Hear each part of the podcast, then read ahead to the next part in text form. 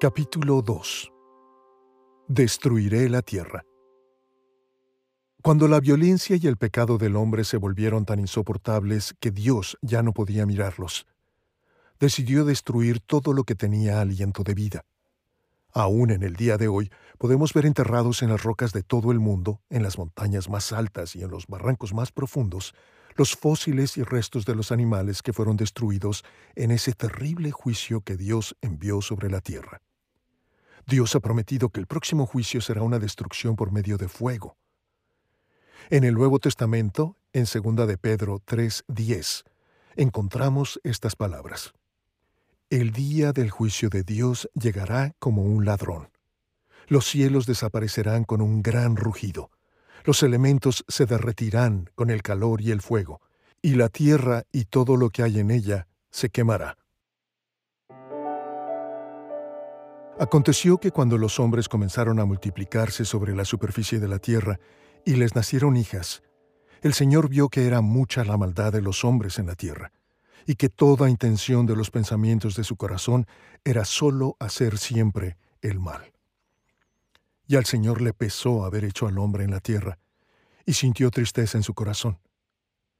Entonces el Señor dijo, Borraré de la superficie de la tierra al hombre que he creado desde el hombre hasta el ganado, los reptiles y las aves del cielo, porque me pesa haberlos hecho. Pero Noé halló gracia ante los ojos del Señor. Estas son las generaciones de Noé. Noé era un hombre justo, perfecto entre sus contemporáneos. Noé siempre andaba con Dios. Noé engendró tres hijos, Sem, Cam y Jafet. Pero la tierra se había corrompido delante de Dios, y estaba la tierra llena de violencia. Dios miró a la tierra y vio que estaba corrompida, porque toda carne había corrompido su camino sobre la tierra.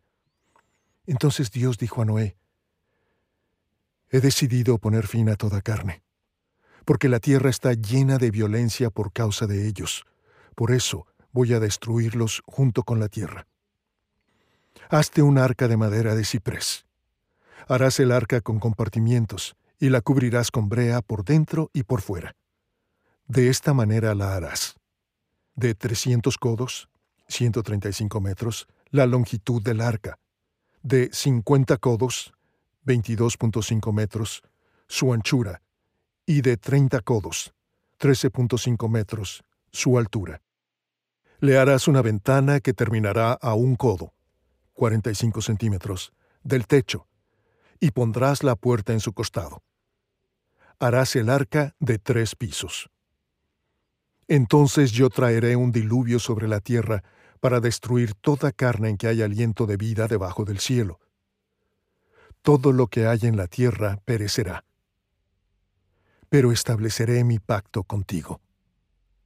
Entrarás en el arca tú, y contigo tus hijos, tu mujer y las mujeres de tus hijos y de todo ser viviente, de toda carne, meterás dos de cada especie en el arca, para preservarles la vida contigo. Macho y hembra serán. De las aves según su especie, de los animales según su especie, y de todo reptil de la tierra según su especie, dos de cada especie vendrán a ti para que les preserves la vida. Y tú, toma para ti de todo alimento que se come y almacénalo, y será alimento para ti y para ellos. Así lo hizo Noé, conforme a todo lo que Dios le había mandado, así lo hizo.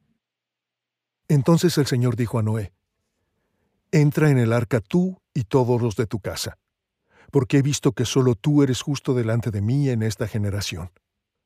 Porque dentro de siete días yo haré llover sobre la tierra cuarenta días y cuarenta noches, y borraré de la superficie de la tierra a todo ser viviente que he creado. Entonces Noé entró en el arca, y con él sus hijos, su mujer y las mujeres de sus hijos, a causa de las aguas del diluvio.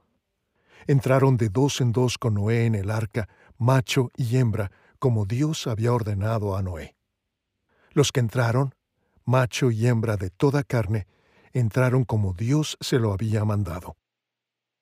Después el Señor cerró la puerta detrás de Noé.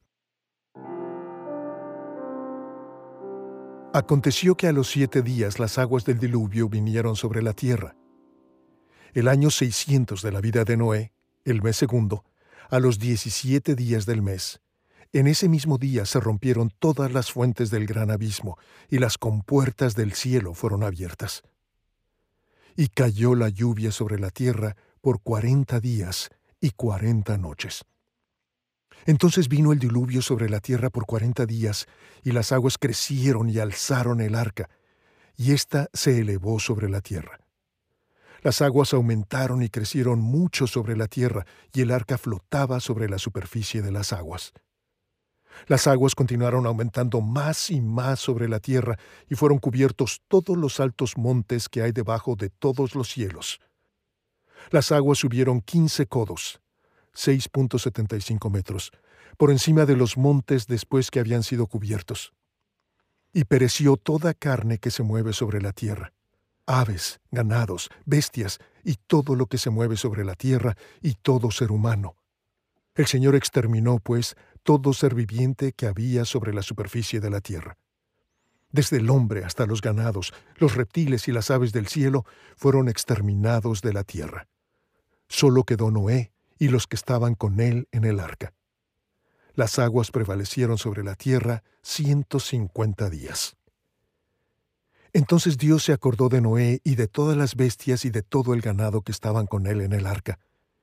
Y Dios hizo pasar un viento sobre la tierra, y decrecieron las aguas.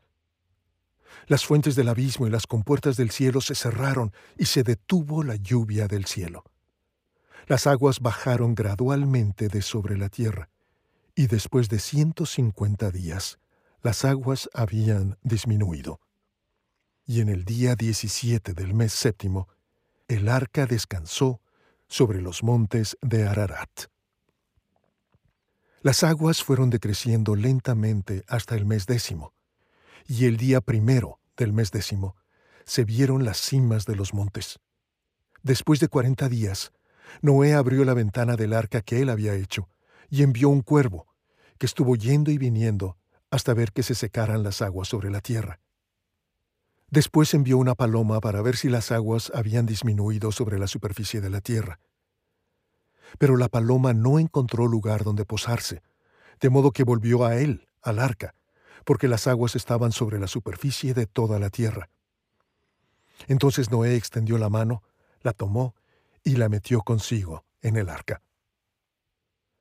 Esperó aún otros siete días y volvió a enviar la paloma desde el arca. Hacia el atardecer, la paloma regresó a él, trayendo en su pico una hoja de olivo recién arrancada. Entonces Noé comprendió que las aguas habían disminuido sobre la tierra. Esperó aún otros siete días y envió de nuevo la paloma, pero ya no volvió más a él. Y aconteció que en el año 601 de Noé, en el mes primero, el día primero del mes, se secaron las aguas sobre la tierra. Entonces Noé quitó la cubierta del arca y vio que la superficie de la tierra estaba seca. En el mes segundo, el día 27 del mes, la tierra estaba seca.